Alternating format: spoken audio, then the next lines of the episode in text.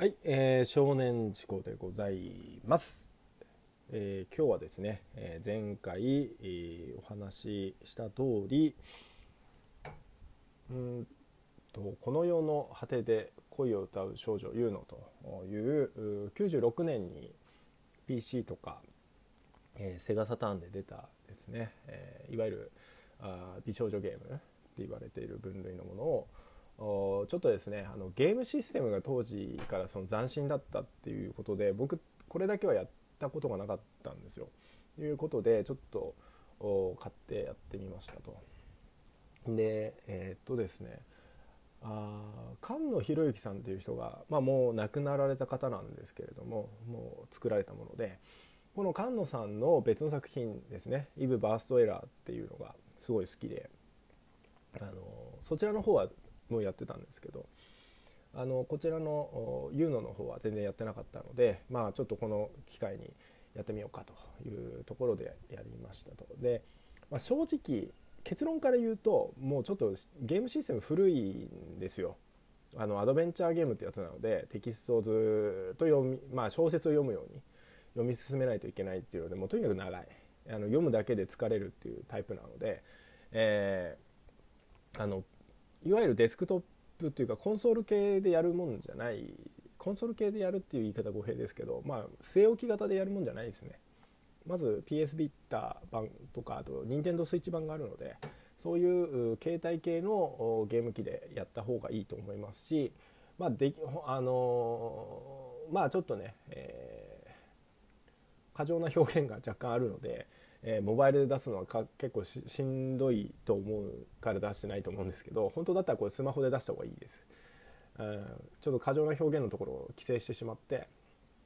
あの直して、えースマホで出した方が本当は良かったのかなとは思いますけど、まあ、原作通りに作ってあるということなので、えーまあ、原作の絵とは全く違う。90年代テイスト感ある原あの原作の絵とは全く違うので、えー、とそれを求めてる人にとってはちょっとあんまり微妙なんですけどあの、えーこのね、えーなんだろう今風の絵で、えーから入った人であればまあまあうんっていう感じだと思います。まあ、結論正直僕的にはもうやってみて思ったんですけどふーんって感じになっちゃってましたただこの言うので、えーと多分評価されてるのはアダムスアダムスシステムってやつじゃないと僕は思いました。やってて。あのまあ死に戻りする瞬間もあるしあのまあアイテムのその宝玉ってやつで戻るっていう、えーところもあったりするんですけれどもあのそこじゃないんですよね。でもうそれネタバレになるかあれなんですけどあの要はこのタイトル出てくる「恋を歌う少女ユーノ」ってあのそんなアダムスシステムでやってるところに出てこないんですよ一切。え？っていうね。だからただあの一番最初に出てはいるんですよ。あまあ出てくるからあこれ言うのなんだなとは一瞬思うんですけど、まあ、まさにそうなんですけどそのそれがなぜそうなったのかっていうのは全部のアイテムを揃え全部の宝玉を揃え次元を跳躍することによって初めてわかるっていう設定でもう正直そこよ、まあ、そこに行ってしまうと何のこっちゃみたいな形になってええー、みたいな。あでここでその二重構造三重構造になってるのね。はいはいはいって言って。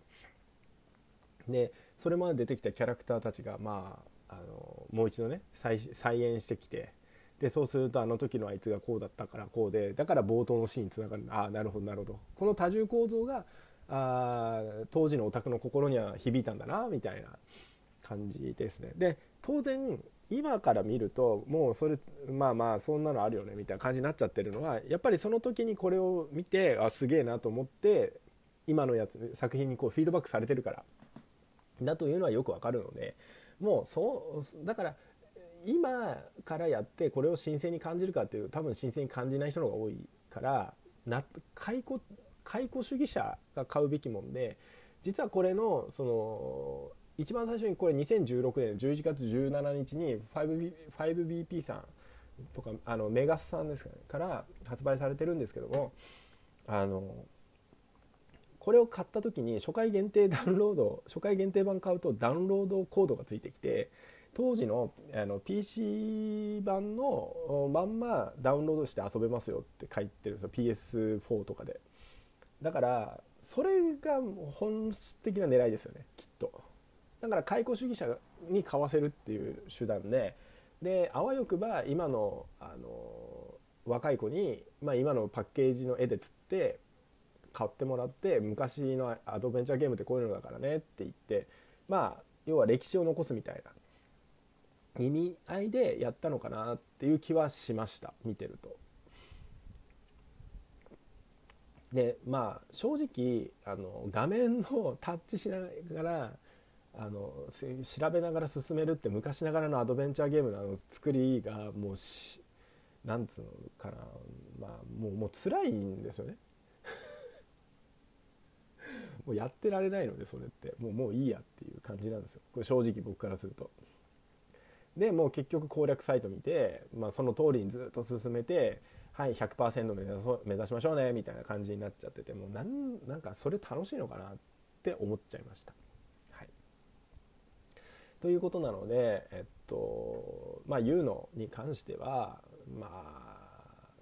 ちょっとネタバレ、まあ、もうね古いからもう6年以上前のだからネタバレしてもいいんですけどあの結論から言うとえー、まあ、こっから先はあの聞きたくない人は切ってください。であの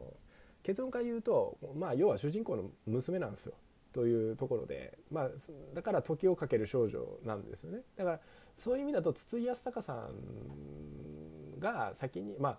筒井康隆さんのやつは時をかける少女ではないんですけれどもあ時をかける少女は別に娘でも何でもなくて自分あのえー、女子高生がっていう話なんですけどもあのどっちかっていうとあっちか。あのルーミックワールドですね。あの高橋留美子さんの、えー、作品に似たような話があって隣の男の子は成長あの別次元飛ばされて成長した姿で恋仲になって戻ってくるとっていう話があるんであのそっちの話に近いですね。どっちかっていうと危険が起きてみたいな。だからあの話の構造的には別に今あの今というかその当時でも別にすげえってやつではないです。もうもともとあった話の構造なんで。でもそこにまあギミックとしてアダムスっていうものを組み込んで自分の今いる運命の現在地みたいなのが把握できますよとか。あバックアップポイントを作ってそこからもう一回やり直せますよみたいな仕組みっていうのはまあ結構斬新だったなと。だから要はセーブポイントの作りを可視化したっていうのは結構斬新ですと。で近年だとあのなんだっけえっ、ー、とタクティクスオーガの PSP 版かな？かなんかにそういう運命の輪ってやつに確か似たような機能実装されてて何回でも戻せるみたいな。何手何手先でも戻せるみたいなでいう機能とかあったりするのでまあ似たようなこう思想っていうのは、まあ、どうしても出るよねっていう感じですね。まあだからそうですねお金今懐かしさとかじゃなくてまあ歴史を勉強したいという人だったら買えばいいとは思うんですけど、うん、まあ僕としては似たような話はあるしもっと洗練された UIUX の作品っていうのは多分あると思うのでうんやっぱり今の作品を別に買って遊んだ方が売れてる作品を買った方がいいんじゃないかなって思うし正直言うとちょっとまだクリアしてないっていうか途中でやめてるんですよ。デトロイト。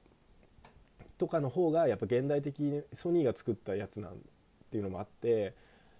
あのやっぱ作りとしては非常に面白いですよね。人間のその人間とそのアンドロイドの心の駆け引きみたいなところとかすごく面白いなと思ってただあの長くなりそうなんであの途中でやめてるっていうのはあるんですけど、うん、デトロイトの方が僕はもみんなやった方がいいかなって思います。